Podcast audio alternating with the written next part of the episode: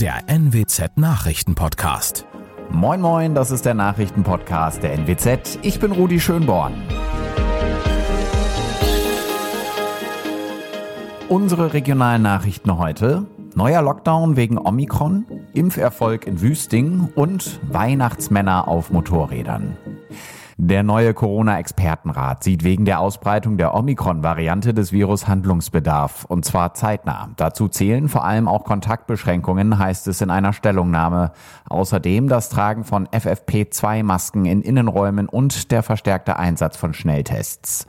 Der Rat bezeichnet die Omikron-Variante als neue Dimension des Pandemiegeschehens in Deutschland und warnt vor einer zu großen Belastung des Gesundheitssystems.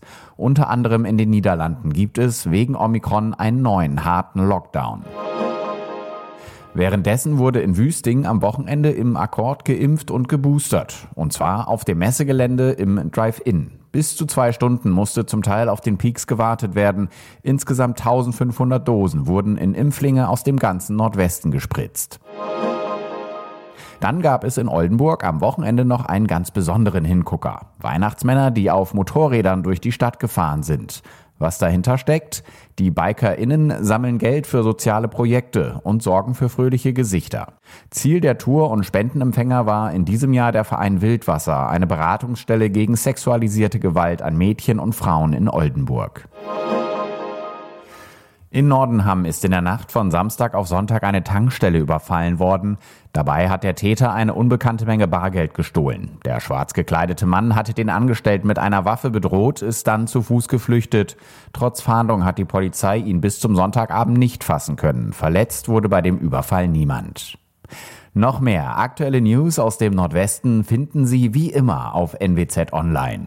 Und weitere Nachrichten aus Deutschland und der Welt hören Sie jetzt von unseren Kollegen aus Berlin. Vielen Dank und einen schönen guten Morgen. Ich bin Sabrina Frangos und das sind heute unsere Themen aus Deutschland und der Welt. Bund und Länder beraten über Corona-Lage, Entscheidung über Impfstoff von Novavax und Ausblick auf Weihnachten in aller Welt.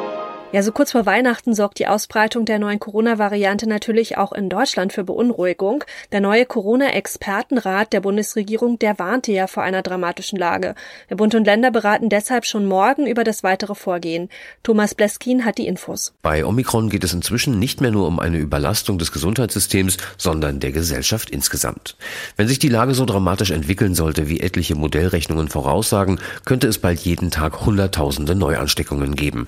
Und selbst wenn Omikron nicht ganz so viele schwere Verläufe verursachen würde wie Delta, was noch gar nicht feststeht, würde trotzdem krankheitsbedingt überall Personal wegbrechen. Bei der Feuerwehr, der Polizei, in Krankenhäusern, im Nahverkehr und auch bei der Grundversorgung.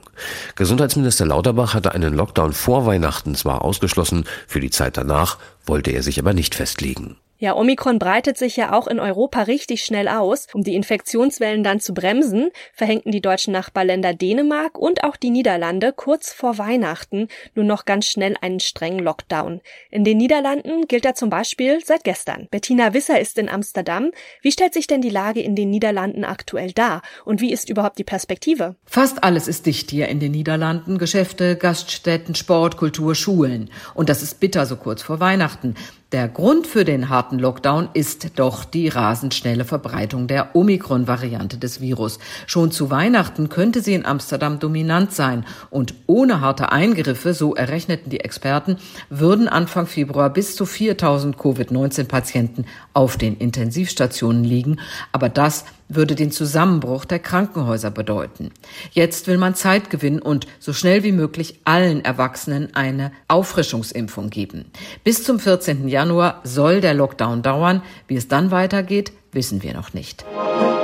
Die EU-Arzneimittelbehörde, die könnte ja bereits heute den Corona-Impfstoff des US-Herstellers Novavax zulassen.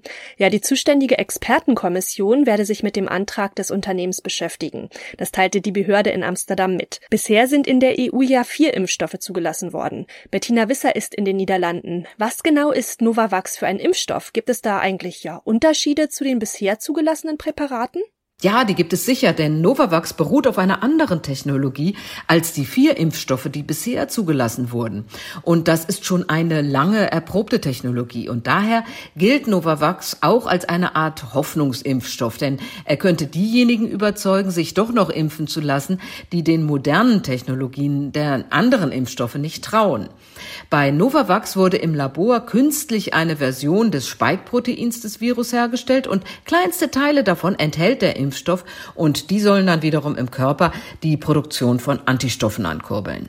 Und wie ist nach der möglichen Empfehlung der weitere Fahrplan? Also wann wäre zum Beispiel mit Einsatz des Impfstoffs zu rechnen? Also vorausgesetzt, das Mittel wird auch wirklich zugelassen? Wenn die Experten heute tatsächlich die Zulassung empfehlen, dann muss offiziell noch die EU-Kommission zustimmen. Aber das ist eine Formsache. Die Kommission hat auch bereits schon 200 Millionen Dosen von Novavax bestellt, vorsorglich. Doch wir wissen nicht, ob die Firma das auch tatsächlich so schnell produzieren kann und wann sie es in so großen Mengen überhaupt liefern kann. Nur noch wenige Tage, dann ist es soweit, Heiligabend, und da fiebern natürlich auf der ganzen Welt die Menschen dem Fest entgegen. Ja, aber was ist eigentlich in der immer andauernden Corona-Krise weltweit über Weihnachten überhaupt möglich? Also auf welche Traditionen wird verzichtet, muss verzichtet werden? Wir fragen mal nach bei einigen unserer Korrespondenten. Sören Gies sitzt in den USA. Er weiß mehr. Beim Amerikaner weihnachtet's wieder total uneinheitlich. Bei uns in Kalifornien herrscht ja eigentlich drinnen wieder generell Maskenpflicht, kontrolliert nur keiner und lokale Extrawürste sind erlaubt. Also ist es in Stadt A wie immer möglich, mit den Kinderlein durchs spezielle allseits für seinen Deko-Overkill bekannte Viertel zu spazieren, während im Weihnachtsstraßenzug der Nachbarstadt das Megawatt-Lichterkettenspektakel nur aus dem Auto bestaunt werden darf. Und noch eine Stadt weiter bleibt das übliche Weihnachtsparadies dunkel, weil Bürgermeister Grinch die Dekoschlacht wegen Covid einfach wieder verboten hat, wie letztes Jahr. Claudia Wächter hat die Infos aus Italien. Ja, viele Italiener, die legen hier gerade den Rückwärtsgang ein, canceln große Weihnachtsevents, den Skiurlaub und schuld ist natürlich Omikron, aber natürlich ist äh, alles viel entspannter als noch vor einem Jahr. Alle freuen sich auch auf das Familientreffen, oft auch im XL-Format mit Schnelltest und äh, dann wird's chaotisch, wenn alle Tombola spielen, also Bingo. Besinnlich ist eigentlich nur die Krippe hier, die steht wirklich in jedem Wohnzimmer. Julia Macher weiß, wie es in Spanien aussieht. Aufs Weihnachtsessen mit Freunden und Familie muss man in Spanien nicht verzichten. Die Restaurants und Bars sind geöffnet. Allerdings muss man, um reinzukommen, auf den Balearen in Andalusien und Katalonien seinen Impfpass vorzeigen. Sonst gibt's bis auf den Mund-Nasenschutz wenig Restriktionen. Steigen die infizierten Zahlen jedoch weiter, dann könnte einer der schönsten Bräuche ausfallen, nämlich die großen und bunten Straßenumzüge der Heiligen Drei Könige. Das wäre vor allem für die Kinder ein Drama, denn die Könige sind es, die in Spanien die Geschenke bringen. Und Ulf Mauder erklärt, was in Russland los ist. Ja, hier in Russland wird Weihnachten anders gefeiert als im Westen. Der Weihnachtsmann heißt hier Dед Maros, also Väterchen Frost. Er wird meistens begleitet von seiner Helferin Sniguritschka, also Schneeflöckchen. Hier in Moskau ist alles festlich mit Lichtdeko geschmückt. Es gibt Dutzende glitzernde Weihnachtsbäume und Märkte mit Glühwein, natürlich auch auf dem Roten Platz am Kreml. Gefeiert wird aber erst richtig in der Nacht zu Neujahr mit Festessen und Geschenken. Und das russisch-orthodoxe Weihnachtsfest mit Kirchgängen, das das ist dann erst etwas später und zwar am 7. Januar und dann ohne Geschenke. In unserem Tipp des Tages geht es heute um Plätzchen, Lebkuchen, Stollen, Spekulatius und auch Zimtsterne. Ja, es gibt ja sehr, sehr viel Süßes in der Weihnachtszeit, aber Schokolade ist noch immer die Nummer eins bei den Deutschen. Das zeigen jedenfalls Zahlen des Marktforschungsunternehmens Nielsen. Thomas Bremser hat die Infos. Warum ist die Schokolade eigentlich so beliebt bei uns? Ja, schwer zu sagen, aber dass die Schweiz und Deutschland die Top-Schokoesser in der Welt sind, hat vermutlich mit den Pionieren der Schokolade zu tun. Die kamen nämlich größtenteils aus diesen beiden Ländern. Heinrich Nestle zum Beispiel aus Frankfurt, Rudolf Lind aus Bern oder die Schweizer Theodor Tobler, Toblerone und Philippe Souchard, der Produzent der Milka. Das ist zwar schon alles eine Weile her, aber die Schokolade hat bei uns schon immer eine große Rolle gespielt. Ja, vor allem zu Weihnachten. Der Schoko-Nikolaus ist ja vermutlich die klare Nummer eins, oder? Ja, das würde ich schon sagen. Über 100 Millionen Schoko-Weihnachtsmänner wurden dieses Jahr in Deutschland für Deutschland produziert, mehr als letztes Jahr. Aber der Schoko-Osterhase wird noch häufiger gegessen. Insgesamt hauen wir uns im Schnitt 9 Kilogramm Schokolade rein im Jahr. Das sind 90 100 Gramm Tafeln. Das ist für die einen eine ganze Menge, andere essen das alleine in der Adventszeit. Wie hat sich denn die Corona-Pandemie ausgewirkt auf unser ja, Schoko-Essverhalten? Ja, nicht ganz überraschend, wir essen noch mehr als vorher. Viele sind ja im Homeoffice und haben immer eine Tafel oder einen Riegel im Kühlschrank oder im Schrank. Das ist ja auch mal so eine Frage, wo man Schokolade lagert. Und es ist für viele ja auch ähm, ja, Nervennahrung und Nerven brauchen wir in dieser Pandemie ja unbedingt. Gerade kurz angesprochen, wie lagere ich denn Schokolade eigentlich am besten? Gehört die in den Kühlschrank oder doch nicht? Also Experten raten dazu, Schokolade bei 12 bis 18 Grad zu lagern. Also vor allem im Sommer sollte sie in den Kühlschrank. Da hält sie rund sechs Monate, in der Kühltruhe sogar einige Jahre. Wichtig, die Schokolade sollte luftdicht verpackt sein und nicht offen rumliegen, sonst könnte sie schnell nach der Thunfischdose schmecken, die nebendran steht. Kakaobutter ist nämlich ein perfekter Aromaträger und äh, nimmt fremde Gerüche an. Direkte Sonneneinstrahlung ist auch nicht gut, nicht nur weil sie schmilzt, es kommt zu einer chemischen Verbindung und ähm, die Schokolade schmeckt nicht mehr so gut. Besonders weiße Schokolade ist davon betroffen. Und sonst so. Flug ins Altstadt Strandurlaub. Erstmals seit zwölf Jahren hat Russland wieder Weltraumtouristen zur internationalen Raumstation ISS geflogen. Ja, und dabei handelt es sich um einen japanischen Milliardär und dessen Assistenten. Die hielten sich nämlich seit dem 8. Dezember an Bord der ISS auf. Und heute, heute soll's zurückgehen zur Erde.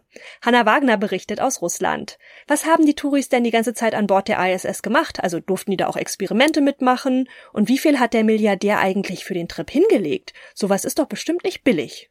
Ja, also Yusaku Meizawa hatte sich schon vor seinem Abflug auf die ISS eine Liste geschrieben mit insgesamt 100 Dingen, die er da oben gerne machen wollte. Und zumindest in seinem YouTube-Kanal nach zu urteilen, hatte er da jetzt auch die letzten zwei Wochen eine ziemlich gute Zeit. Also es gibt zum Beispiel ein Video, was zeigt, wie er versucht, mit dem Mund Teetropfen aufzufangen, die in der Schwerelosigkeit um ihn rumschwirren. Wie viel genau er für seine Reise auf die ISS gezahlt hat, hat er nicht verraten. Es dürften aber auf jeden Fall mehrere 10 Millionen Euro gewesen sein. Das war's von mir. Ich bin Sabrina Frangos und ich wünsche Ihnen noch einen schönen Tag. Bis morgen.